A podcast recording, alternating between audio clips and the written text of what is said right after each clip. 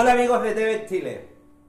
El canal de los emprendedores. Desde acá, desde Pimentel, Chiclayo, Perú, hoy día iniciamos el primer capítulo de Emergency Call. Llamada de emergencia. En este programa vamos a contar cómo vivimos los 107 días de cuarentena en Perú. Vamos a contar muchas cosas propias de nuestra vida. Cómo nos enfermamos, nos dio COVID, cómo pasamos la enfermedad, cómo vivimos las compras, Jessica yendo al, supermercado, al mercadito, cómo vivimos las noticias trágicas, cómo nos entretuvimos 107 días sin salir de casa, Jessica haciendo deporte, Jessica aprendiendo música, Jessica haciendo postre. Vamos a contar todo muchachos en este programa. En este programa Emergency Call, que a partir de hoy, en este primer capítulo, vamos a mostrar cómo vivimos la previa y cómo vivimos los primeros días de la cuarentena.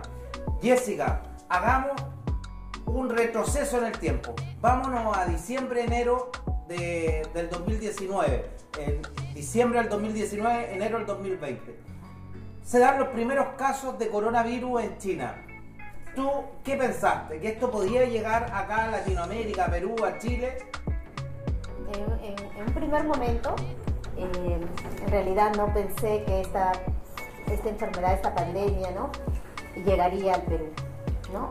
Entonces, y bueno, dije, de repente China ya pasará, pero conforme transcurrían los días, ¿no?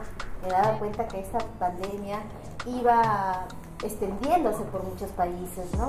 Eh, y cuando ya llegó a Europa, ¿no? España, Italia, ¿no? que está, estamos muy cerca ¿no?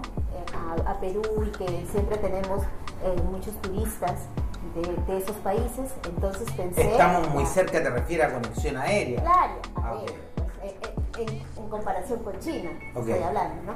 En, en esa distancia. Eh, entonces, ahí ya tomé un poco más de conciencia y dije, bueno, sí, nos podemos contagiar y nos podemos eh, infectar y esto se puede propagar acá en Perú. ¿Y qué día para ti marcó algo que te empezaste a preocupar? Bueno, eh, fue cuando se dio el primer caso acá en Perú, que fue el 6 de marzo, ¿no? lo recuerdo muy, muy, muy bien, y también cuando la OMS ya declara esta enfermedad del COVID-19 como una pandemia. ¿no? Acá, bueno, la gente también, ellos son parte de nuestra familia. Acá está Loki, acá está Amor, ellos nos acompañaron durante la pandemia. Loki y Amor, Amor tiene 10 años, Loki tiene 7 años. Ellos se vinieron desde Chile y Son fueron chilenos.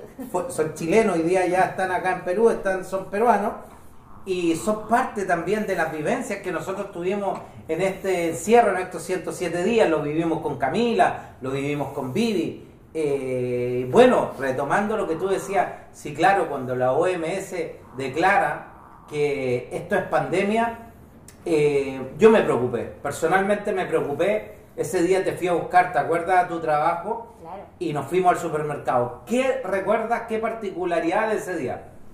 Bueno, eh, fuimos al supermercado como, como siempre lo hacemos, ¿no? Para abastecernos de, de alimentos, pero en esta ocasión eh, fue un poco particular porque Horacio eh, comenzó a comprar muchas cosas, ¿no?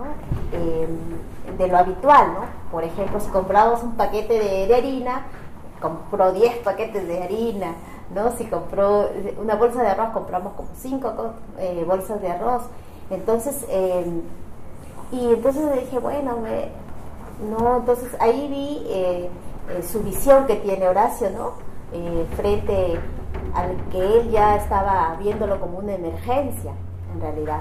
Entonces, eh, y después, con el transcurso de los días, ¿no? Con el transcurso de los días, entonces eh, me di cuenta, ¿no? Que estos, que todos estos alimentos eh, nos abastecieron un buen tiempo, como Prácticamente dos- los primeros 60 días nos sirvió. dos meses o, o dos meses y medio. Entonces, eh, y ahí pude ver este, la, eh, tu visión que tienes frente ¿no? a, a estos posibles eh, situaciones de emergencia que se pueden presentar en un país. Y quizás tú ya tienes esa experiencia ¿no? en Chile, como eh, es, es un país donde se presentan muchos terremotos, eh, muchos estos fenómenos, ¿no?